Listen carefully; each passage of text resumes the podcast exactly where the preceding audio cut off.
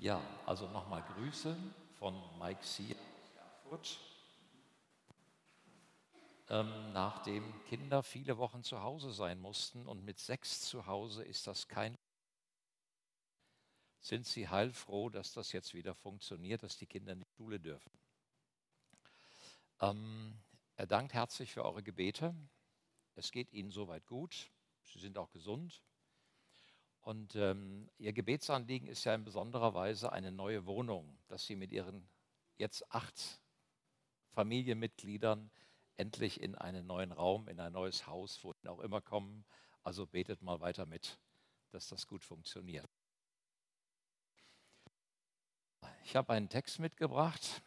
Ist das jetzt ordentlich? Läuft das sauber? Ah, nicht ganz wirklich, ne? oder?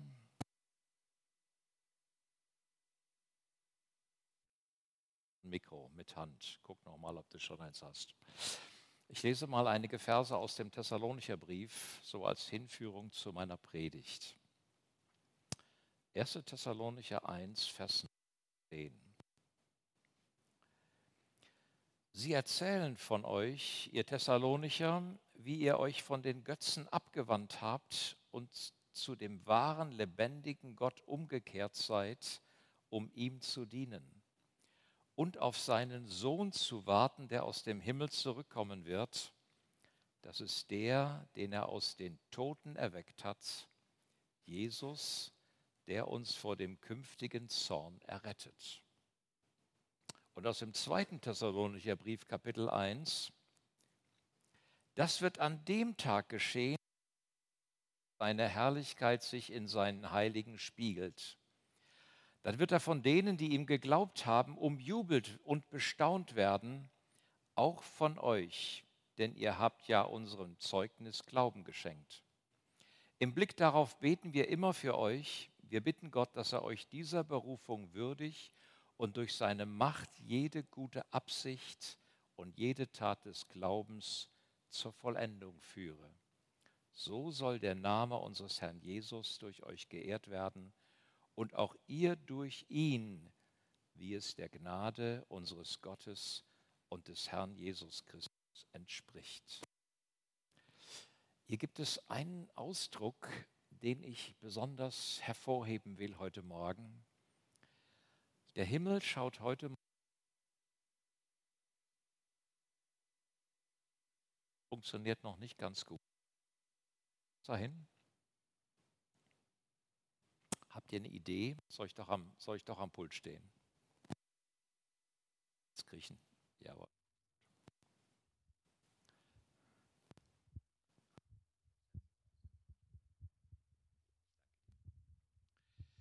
Okay. Versuchen wir es jetzt. Jetzt könnte es besser klappen. Es gibt ein Wort, das ich hier in diesem Text herausheben möchte und das so ein bisschen leitend sein soll für meine Predigt heute dass wir nämlich bewundert werden, wenn Jesus wiederkommt als seine Gemeinde. Und ähm, heute Morgen schaut der Himmel hier in diesen Gottesdienst.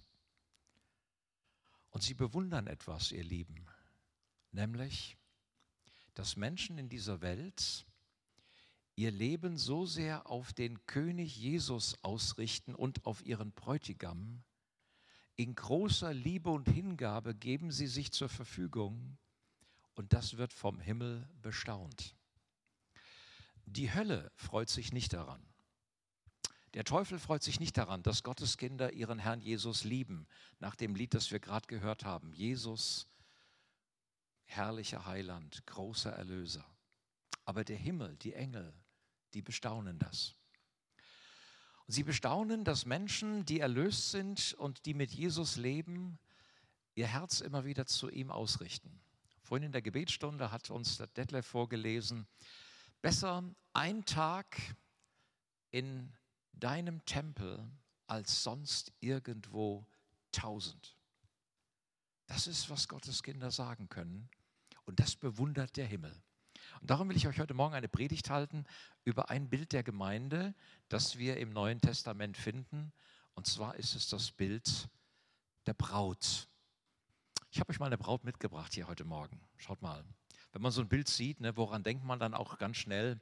Ja, vielleicht an die Geschichte von Aschenputtel, wo so der ähm, Prinz gekommen ist und das Mädchen so aus der Asche von ihrem Erbsenzählen und Erbsensortieren rausgelöst hat und sie zur Prinzessin gemacht hat. Einige von euch haben den Film gesehen, Die Schöne und das Biest. Ja, dass dann die Liebe so ein Biest verändert in einen herrlichen König oder einen Prinzen. Der Prinz, der die Prinzessin rettet und in sein Schloss holt, ist ja so ein Thema, das wir haben. Ähm, John Eldridge, ein Pastor aus USA, hat vor vielen Jahren ein Buch geschrieben, Der ungezähmte Mann.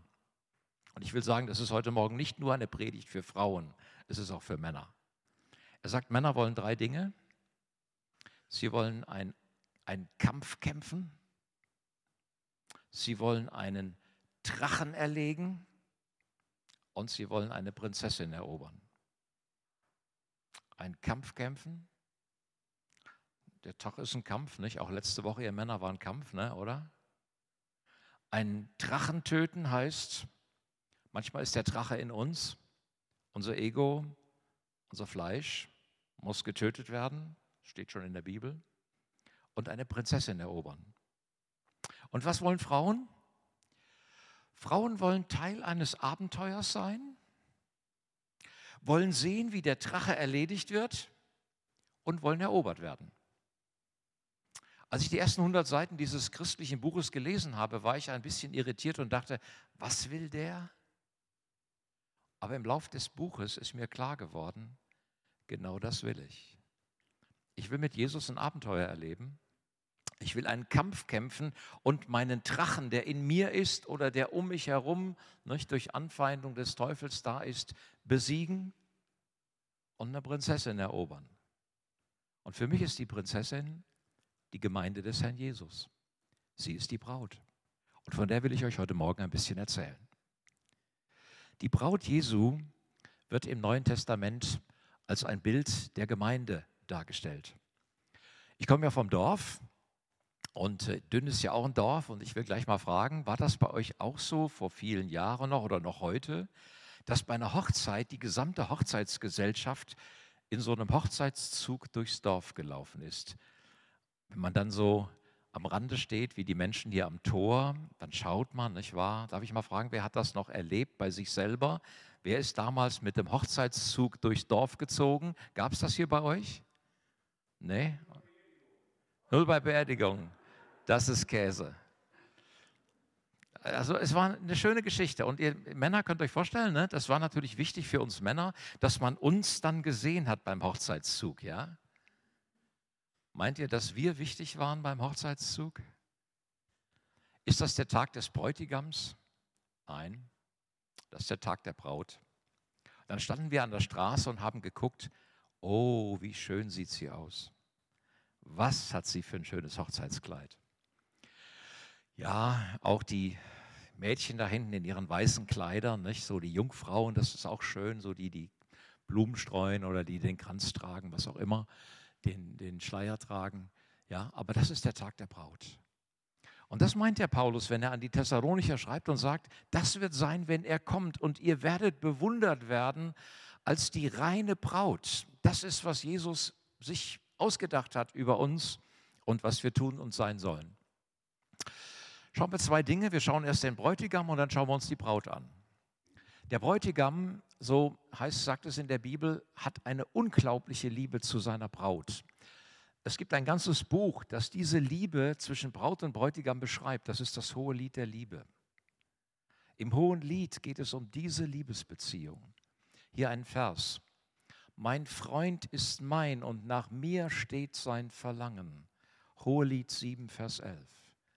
Habt ihr gewusst, dass sowas Schönes in der Bibel steht? Mein Freund ist mein und nach mir steht sein Verlangen. Die Liebe Jesu zu dir heute Morgen ist genauso wie hier im Hohen Lied. Der liebt dich unglaublich. Und du darfst das auch so sagen, nicht? Du durftest heute Morgen aufstehen mit dem Satz, danke Jesus. Nicht nur, weil Sonntag ist und ich gleich in dein Haus gehe, sondern weil deine Liebe mich heute hier erreicht. Auch ihr Lieben, die ihr da vielleicht gerade YouTube schaut oder am Computer seid, auch da, wo ihr zu Hause seid, Jesu Liebe ist da. Nach ihm, nach dir steht sein Verlangen. Und was wirkt das in uns? Wenn ich weiß, der liebt mich, mein Bräutigam, dann, dann kommt so eine Gegenliebe. Und das ist die Kraft für die neue Woche, ihr Lieben. Die Liebe, die Jesus zu euch hat, ist die Gegenkraft oder die Kraft, die euch hilft, in der neuen Woche zu bestehen. Jesus hat diese Liebe am Kreuz bewiesen. Er ist der Bräutigam. Diese außergewöhnliche Hingabe, die er gezeigt hat, wir gehen ja gerade so in die Passion rein, nicht? Und wir haben dann ähm, diese, diese Abendmahlsfeier mit seinen Jüngern, wir haben Gethsemane, wir haben Golgatha, wir haben dann den Tag, wo sein Leib in dem, in dem Grab gelegen hat, wir haben die Auferstehung. Diese Liebe unseres Heilandes, gerade in Gethsemane hat er diese Hingabe zu seinem Vater ja beschlossen, die ist außergewöhnlich. Er liebt seine Braut und ist bereit für sie zu sterben. Übrigens hat der Paulus dieses Bild dann genommen, ne? nochmal ein Wort an uns Ehemänner. Ihr Ehemänner liebt eure Frauen mit derselben Liebe, mit der auch Christus die Gemeinde geliebt hat. Er gab sein Leben für sie.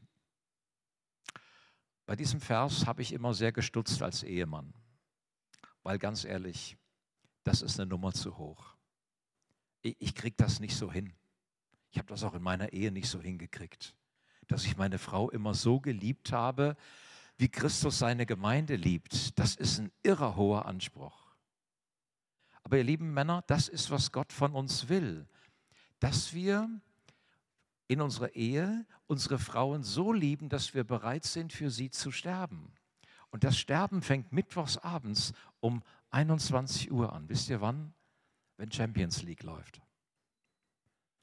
Wenn dann deine Frau gerade eine Frage hat an dich und du weißt, gleich spielt in der Champions League dein Verein, dann zu entscheiden, zu sagen, okay Frau, ich mache mal im Moment das Fernsehen aus. Das heißt Sterben für deine Frau, ganz praktisch. Wir hatten einen Hauskreis vor vielen Jahren in Hagen, der war immer mittwochs abends. Und wir hatten einen Bruder, der war so ein Fußballfan. Das war noch der Zeit der Europa League-Spiele. Und er Günther, ich, ich habe so einen Kampf jeden Mittwochabend, wenn wir Hauskreis haben. Und da ist immer dann dieses Spiel und ich sage, weißt du was, wir machen einen Deal. Ich habe ihn ja verstanden. Ich bin ja selber Fußballfan. Ich sage, weißt du was? Wir fangen den Hauskreis ein bisschen eher an. Dann verpasst du nur die erste Halbzeit. Und dann machen wir pünktlich Schluss. Und dann kannst du die zweite Halbzeit gucken. Wäre das ein Deal? Und so haben wir es dann gemacht. Man kann ja ein bisschen drauf eingehen. Aber da fängt Sterben an, versteht ihr? Dass ich meine Rechte, meine Wünsche, meine Vorstellungen, die ich jetzt gerade habe, ein Stück zurücksetze und letztlich meiner Frau helfe, dass sie leben kann. Ihr Frauen, gute Nachricht für euch, ihr müsst nicht für eure Männer sterben, sondern da steht im Epheserbrief, dass ihr für eure Männer leben sollt. Männer sollen sterben für ihre Frauen, Frauen sollen leben für ihre Männer. Ist eine coole Geschichte, finde ich. Ne? Also helfen, unterstützen, dabei sein, Teil des Abenteuers sein. Den Drachen erlegen, den ihr ja auch in euch tragt. Und dann zu wissen, wir sind miteinander unterwegs. Und diese Einheit, die beschreibt der Paulus als Bild für Christus und seine Gemeinde. Christus gab sein Leben. Er ist unser Herr. Es gibt ein schönes Wort von Johannes dem Täufer, als er da am Jordan steht und tauft und den Menschen dann predigt und anfängt von diesem Bräutigam zu erzählen, kommen folgende Worte. Wer die Braut hat, der ist der Bräutigam. Der Freund des Bräutigams, der dasteht und ihn hört, freut sich hoch über die Stimme des Bräutigams. Diese meine Freude ist nun erfüllt. Er muss wachsen, ich muss abnehmen. Man kann sich die Freude von Johannes dem Täufer förmlich vorstellen. Wie er Jesus kommen sieht, dann sagt er ja über ihn, das ist das Lamm Gottes, das der Welt Sünde trägt. Und er freut sich als Freund des Bräutigams, dass dieser Bräutigam eines Tages kommt, um seine Braut zu holen. Ich habe ein paar Jungs gekannt aus Bielefeld. Einer der Jungs wollte heiraten. Und das ist ja dann so, dass die Jungs dann schon mal so einen Junggesellenabschied machen. Aber diese Jungs sind gläubige Jungs und die wollten nichts mit Saufen und so, sondern die wollten ihrem Freund jetzt was richtig Cooles gestalten. Und die wussten, der Freund ist ein Fan von Theo Lehmann.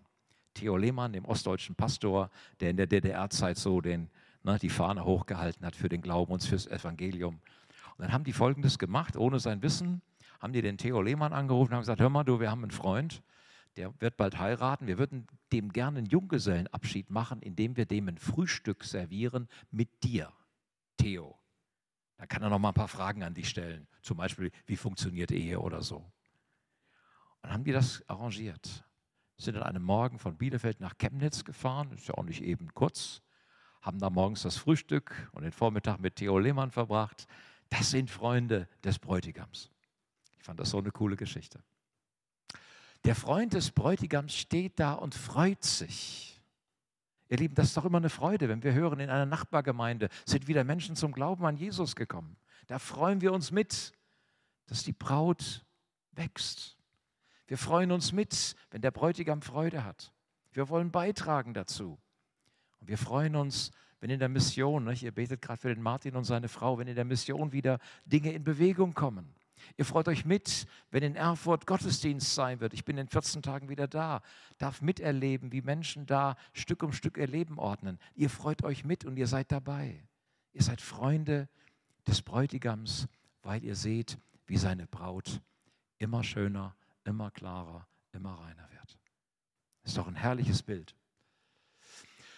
Der Bräutigam selber sagt mal, Jesus, wie können die Freunde des Bräutigams Leid tragen, solange der Bräutigam bei ihnen ist? Es kommt aber die Zeit, da werden sie fasten, wenn der Bräutigam von ihnen genommen ist. Die Pharisäer haben ein bisschen rumgemockert, dass die Jünger Jesu nicht gefastet haben, so wie die Pharisäer fasteten. Und dann sagt Jesus dieses, er sagt, wie können die Freunde des Bräutigams Leid tragen? Ich bin doch jetzt bei ihnen. Jetzt ist schon Verlobungszeit. Jetzt ist die Zeit, wo wir miteinander Gemeinschaft haben. Jetzt ist die Zeit, wo wir die Gemeinschaft miteinander genießen. Es kommt die Zeit, da werden sie fasten. Wir haben dann Texte in der Apostelgeschichte, wo die Gemeinde Jesu gefastet hat. Bei bestimmten Situationen, als Petrus und Johannes im Gefängnis waren, da fastete die Gemeinde als sie dann fragten, Gott, was hast du vor mit der Weltmission? Da beteten sie und fasteten sie und dann sprach der Heilige Geist, sondert mir aus Barnabas und Saulus. Also es gab die Zeit, wo sie gefastet haben. Übrigens, Mike Sia mit seinen afrikanischen Geschwistern fastet auch in dieser Passionszeit. Wenn ich kommen werde, werden die tagsüber nichts essen. Abends brechen sie das Fasten, essen miteinander und tauschen aus, was Gott ihnen heute im Gebet gesagt hat. Das ist auch so eine äh, Tradition der afrikanischen Gemeinden, dass sie Zeit nehmen zum Beten und Fasten. Klingt für uns alles ein bisschen katholisch, ihr Lieben, aber ist gar nicht katholisch, ist biblisch, wenn wir es richtig machen. Das wäre nochmal ein extra Thema. Der Bräutigam ist da und die Braut freut sich.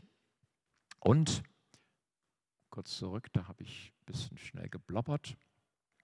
Wie sich ein Bräutigam freut über die Braut, so wird der Herr dein Gott sich freuen über dich.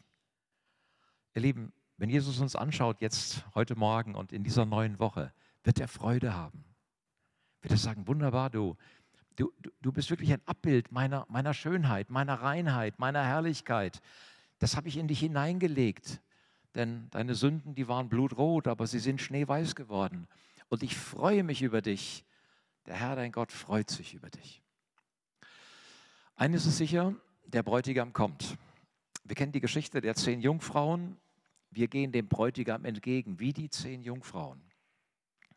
Ihr Lieben, das ist ja gerade in dieser Corona-Zeit so ein bisschen eine spannende Frage. Was ist das jetzt eigentlich für eine Zeit hier? Viele halten das ja schon für eine antichristliche Zeit, aber ich habe neulich einen coolen Satz gehört, der sagt, ey, die Impfung ist noch nicht das Zeichen des Antichristus. Oder habt ihr gelesen, dass das Zeichen des Antichristus in den Oberarm kommt? Nee. Also wir haben nicht die, wenn es Verfolgung gibt, ist das keine Christenverfolgung. Es ist Verfolgung von Hotels, Pizzerien und Friseuren, aber keine Christenverfolgung. Ja, also ihr Lieben, dennoch wollen wir wach sein und sehen, was im Moment auch in dieser Welt passiert. Aber der Bräutigam kommt und wir wollen vorbereitet sein. Wir wollen wach sein. In Offenbarung 21 heißt es sogar, dass das neue Jerusalem eines Tages wie eine geschmückte Braut für ihren Mann sein wird. Das hat Jesus vorbereitet und er freut sich auf diese Begegnung. Und nochmal diese Thessalonicher Stelle. dass er in euch bewundert wird. Die Engel im Himmel staunen über diese Liebesbeziehung, die der Bräutigam und die Braut miteinander haben. Mal etwas für euch Bibelkenner. Dass Jesus wiederkommt, ist sehr oft in der Bibel beschrieben. Ein Fünftel der Bibel ist Prophetie, das muss man einfach mal wahrnehmen. Jeder fünfte Satz der Bibel ist ein prophetischer Satz. Denk mal an die ganzen Propheten im Alten Testament. Jesaja, Jeremia, Hesekiel, Daniel, dann die, die anderen zwölf Kleinen noch. Also ganz vieles Prophetie. Ein Drittel der Prophetie handelt vom zweiten Kommen unseres Herrn Jesus. Das sind ungefähr sieben Prozent der Bibel. Das heißt, jeder 15. Vers der Bibel spricht vom Wiederkommen unseres Herrn Jesus. Ist schon ein Thema, ja? Sollte uns klar sein. Jesu zweites Kommen wird achtmal mehr erwähnt als sein erstes Kommen. Dass er damals in Bethlehem geboren wurde und als Heiland und Erlöser gekommen ist. Sein zweites Kommen als Messias, König, Richter wird viel deutlicher beschrieben in der Bibel. Es wird 318 Mal erwähnt, allein im Neuen Testament. Und viele Male als der König für Israel im Alten Testament. Jesus wird beschrieben und er wird deutlich beschrieben. Jesus kommt in zwei Phasen, auch das ist uns, denke ich, klar. Einmal unsichtbar als Bräutigam, ja, als Bräutigam für seine Gemeinde in der Entrückung. 1. Thessalonicher 4, das ist zur Zeit der letzten Posaune, wenn wenn die Posaune erschallt und wir ihm entgegengerückt werden und sichtbar als König auf dem Ölberg erscheinend, Apostelgeschichte 1.11, bei seiner Himmelfahrt standen da zwei Engel und sagten, ihr Männer von Galiläa, was steht ihr da und seht gen Himmel? Dieser Jesus wird so kommen, wie ihr ihn habt in den Himmel fahren sehen. Persönlich, sichtbar in Jerusalem auf dem Ölberg. So kommt er. Das ist was Jesus uns offenbart. Schauen wir die Braut an. Die Braut, das ist seine Gemeinde und das sind wir. Ähm, die Braut gehört dem Bräutigam. Das ist nicht immer klar bei Christen. Also ich bin ja in meinen 40 Jahren Dienst für Jesus viel unterwegs gewesen und habe auch festgestellt, nicht alle Christen haben diese Entscheidung getroffen, dass ihr Leben nicht mehr ihnen selber gehört, sondern dass das Leben jetzt Jesus gehört. Hat Paulus schon geschrieben dass ihr eines anderen seid. Ihr gehört euch nicht selber. Also ich kann nicht einfach entscheiden, was ich jetzt nächste Woche machen will, sondern Jesus, mein Bräutigam, mein Herr, mein König, entscheidet.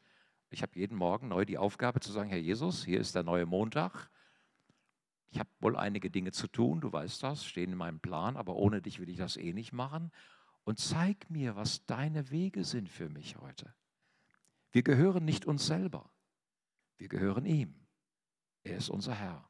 Und wenn wir mit dieser Haltung in die neue Woche gehen, ihr Lieben, dann werdet ihr eine überraschende Entdeckung machen, dass er alles gut vorbereitet hat.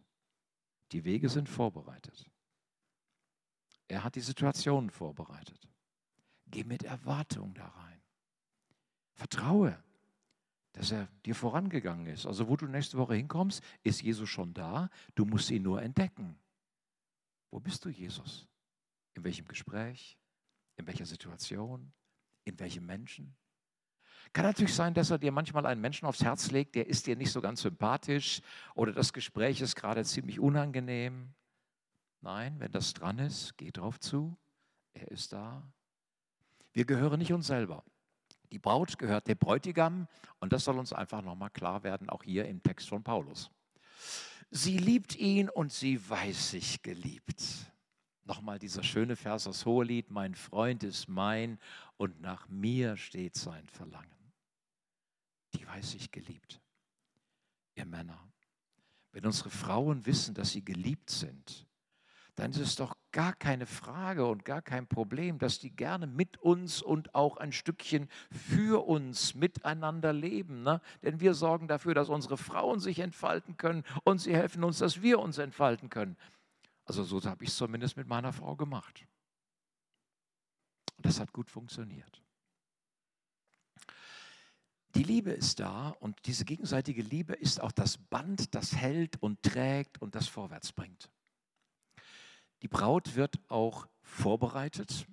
Paulus schreibt mal im zweiten Korintherbrief und ihr merkt, wie oft dieses Bild in der Bibel vorkommt. Er sagt, ich eifere um euch mit göttlichem Eifer, denn ich habe euch einem Manne verlobt, damit ich Christus eine reine Jungfrau zuführe. Ah, das ist spannend. In welcher Phase befinden wir uns jetzt gerade als Gemeinde, wenn wir heute 2021, 2021 äh, überlegen, was ist gerade die Phase? Wir sind noch nicht bei der Hochzeit.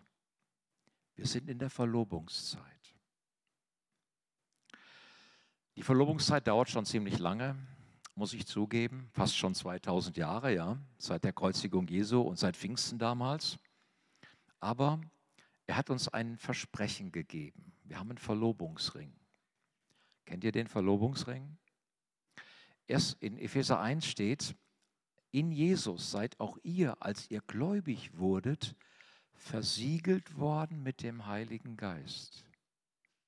Der Heilige Geist ist der Verlobungsring. Denn er ist das Unterpfand unseres Erbes.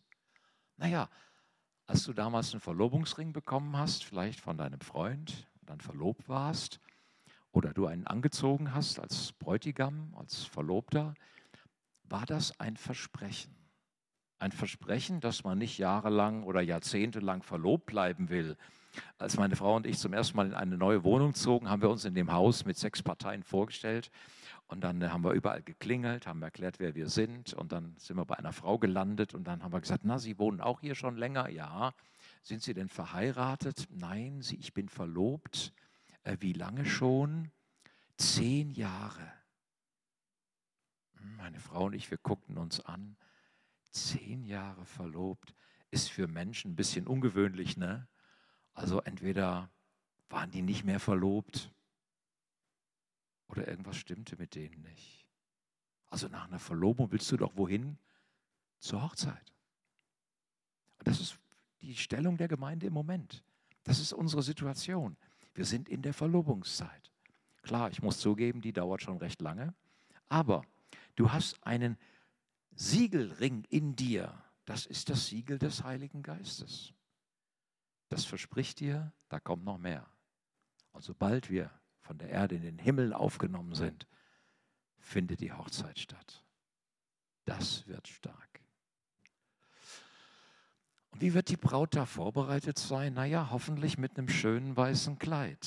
Ich muss euch eine Geschichte erzählen, die bei unserer Hochzeit passierte. Wir haben am 4. Dezember geheiratet. Ich sage immer, heirate nie im Dezember. Das ist eine trübe Zeit, da kannst du nie sicher sein, dass es einigermaßen ordentliches, trockenes Wetter hat. Es war ein schrecklicher Tag. Nebel, Regen, kalt. Zwei Tage vorher zum Fotografen ins Auto eingestiegen, mit Hochzeitskleid, ne? muss ja alles schön sein, eingestiegen, Tür zugeschlagen und ach du meine Güte, das Hochzeitskleid bleibt in der Türe hängen. Kannst du dir vorstellen, ja? Trüber Tag, dreckig, ölig, schrecklicher Fleck. Ich habe die Starre meiner Frau heute noch vor Augen. Aber sie war sehr findig und kreativ. Ich habe in meiner Handtasche eine Sicherheitsnadel. Ist ja sowieso eine große Überraschung, was Frauen alles so in ihrer Handtasche haben, ja? Das ist ja ein Wunderwerk, das ist ja eine Schatzgrube, das ist ja unglaublich. Sicherheitsnadel. Zwei, drei, dann hat sie das ganze Schmutzige in eine Falte gelegt, bisschen zusammengesteckt und dann war das gut. Naja, nicht wirklich, aber fürs Bild. Geht natürlich jetzt mit unserem Hochzeitskleid nicht so. Also du kannst nicht einfach eine Sicherheitsnadel nehmen und sagen, okay, die Sünde mal wegdecken und diesen Fleck mal weg und das mal weg. Nein, das geht so nicht, sondern das muss schon gereinigt sein. Das muss zu Jesus. Vielleicht ist er gerade dran mit dir, dass irgendwas nochmal geklärt werden muss. Irgendeine Beziehung mit einem Menschen, kläre das. Irgendwas in dir, wo du spürst, Mensch, da habe ich aber ewig Versuchung. Überwinde das. Reinige das. Lass dir neue Kraft schenken. Ich habe viele Christen kennengelernt, die haben aufgegeben. Ach, mir ist sowieso nicht zu helfen und die Sünde überwinde ich sowieso nicht und hier komme ich eh nicht drüber. Und mit dem werde ich nie im Frieden leben oder mit der. Ihr Lieben, das ist eine Lüge vom Teufel. Wir können Dinge klären, wir können Dinge reinigen, wir können uns vorbereiten. Das Blut Jesu Christi und seine Kraft vom Kreuz ist stark genug, unser Leben zu verändern. Und darum wird nicht aufgegeben, sondern wir werden uns vorbereiten lassen. Ich eifere um euch mit göttlichem Eifer. Ich habe euch eine Manne verlobt, damit ich Christus eine reine Jungfrau zuführe. Das Hochzeitskleid, gewaschen in seinem Blut, ist die richtige Vorbereitung für diese Hochzeit.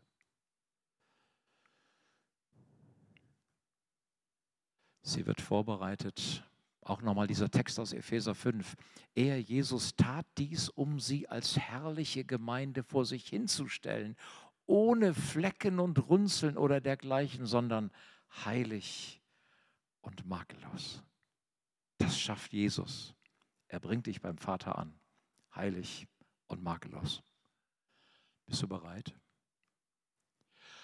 Paulus schreibt am Ende des Thessalonicher Briefes, wo er diese beiden Texte, die ich vorgelesen habe, ja hingeschickt hat. Er schreibt, ich bete, dass euer Geist samt Seele und Leib werde unsträflich bewahrt zur Ankunft Jesu Christi. Ihm sei Ehre in Ewigkeit. Das ist ein Schlusssegen. Dann können wir am Ende des Gottesdienstes auch sagen, dass euer Geist samt Seele und Leib werde unsträflich bewahrt bis zur Ankunft unseres Herrn Jesus. Ihr Lieben, wir haben doch eine, eine große Hoffnung, eine große Freude. Wir treffen den Bräutigam. Gibt so eine schöne Geschichte von Pastor Wilhelm Busch in seinem guten Buch Jesus unser Schicksal. Ist ja nach der Bibel das meistverbreitetste deutsche Buch. Nicht nur deutsch. Ich habe euch, glaube ich, erzählt, dass es sogar in China ist. Habe ich euch das erzählt neulich? Die Geschwister in China haben das Buch in Chinesisch übersetzt. Da waren sie ganz happy. Und als Wolfgang Bühne um die Ecke kam, sagte sie, hey, wir haben das Buch in Chinesisch. Haben sogar den, den, den, ein Bild gefunden von Wilhelm Busch. Da guckt er hinten drauf und kriegt einen Schrecken. Sie hatten den Wilhelm Busch von Max und Moritz gefunden und nicht den Pastor aus Essen und hatten das Bild da hinten drauf gesetzt.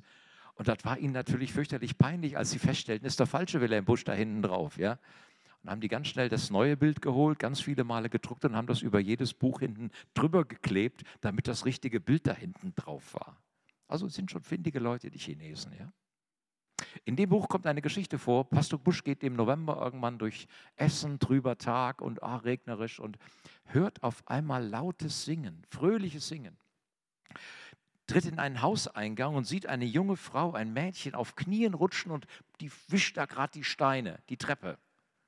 So ein Mädchen, trüber Novembertag, ähm, du hast eine schwere Arbeit und du singst so fröhlich. Sie schaut sich um und sagt, ach Herr Pastor, Sie sind's. Wissen Sie denn nicht? Ich heirate doch übermorgen. Ich heirate doch übermorgen. Diese Spannung, diese Freude. Ihr Lieben, wir gehen Jesus entgegen. Ich kann euch nicht sagen, ob er übermorgen kommt. Vielleicht kommt er heute schon. Ich weiß es nicht. Aber er kommt. Und wir gehen ihm entgegen. Und das ist, was uns durchträgt durch so eine komische Zeit, die wir gerade haben. Das ist, was dich durchträgt, auch durch deine Schwierigkeiten und Probleme, die du gerade in dir und um dich hast. Das ist, was unsere Hoffnung ist in trüben Zeiten. Pass auf dein Brautkleid auf, auf deine Beziehung zu Jesus. Was ist befleckt? Was befleckt uns? Schläfrigkeit. Ach ja, komm schon irgendwie hin. Ja, muss ich alles so ernst nehmen. Ich gibt es ja in unserer Zeit heute auch diese Meinung, muss mit dem Christsein nicht so schrecklich ernst nehmen. Also ganz ehrlich, wenn du es mit deiner Beziehung mit deiner Frau nicht mehr ganz ernst nimmst oder umgekehrt mit deinem Mann, dann, dann ist was im Busche. Das geht so nicht. Nochmal ganz neu auch da die Liebe prüfen, ja? Nachlässigkeit, ach ja, du hättest jetzt wahrscheinlich ein Problem mit mir zu besprechen, aber ist gerade Champions League, geht jetzt nicht. 23 Uhr können wir wieder sprechen, wenn es nicht eine Verlängerung gibt. Wissen wir noch nicht. Versteht ihr? Nachlässigkeit. Unser Leben muss Prioritäten haben. Unreinheit. Wir erlauben uns, Dinge ungeklärt zu lassen. Wir erlauben uns, Dinge nicht anzusprechen. In Gedanken, in Worten, in Handlungen. Die Braut wartet gespannt auf ihn. Um Mitternacht erhob sich ein Geschrei. Siehe, der Bräutigam kommt, geht ihm entgegen. Und Jesus sagt am Schluss dieses Gleichnisses, also auch ihr wachet, denn ihr wisset nicht den Tag und die Stunde, wann euer Herr kommen wird. Nochmal so ein Schlussbild. Jesus, der Bräutigam, er liebt seine Braut. Jesus, der Bräutigam, er schenkt ihr Reinheit und Schönheit und Hingabe an die Braut. Und sie gibt sich zurück und sagt, Herr, ich will rein bleiben. Ich will für dich schön sein. Ich will mich auch dir hingeben. Dieses Bild ist ein Wort gegen allen Schmutz, gegen alle Hässlichkeit und alle Selbstliebe. Und das ist der Drache, den wir töten müssen. Das ist unser Egoismus, unsere Selbstbezogenheit am Ende am Kreuz niedergelegt wird. Und ich glaube, die Passionszeit ist gerade eine gute Zeit, das wieder zu tun. Ihr Lieben, wir gehen der Hochzeit entgegen. Wir sind die Braut, der Bräutigam. Er kommt. Danke, Jesus, du kommst wieder. Wir sind unterwegs als Verlobte des Herrn. Und wir danken dir für deinen Heiligen Geist, der in uns lebt, der uns auch führt jeden Tag, der uns tröstet, der uns Kraft gibt, der uns versichert, dass wir zu dir gehören, der uns hilft im Gebet, der uns auch hilft, alt zu werden und uns vorzubereiten auf die Ewigkeit. Danke, Jesus, für dieses Ziel, für diesen Blick, für diese Hoffnung. Wir loben dich.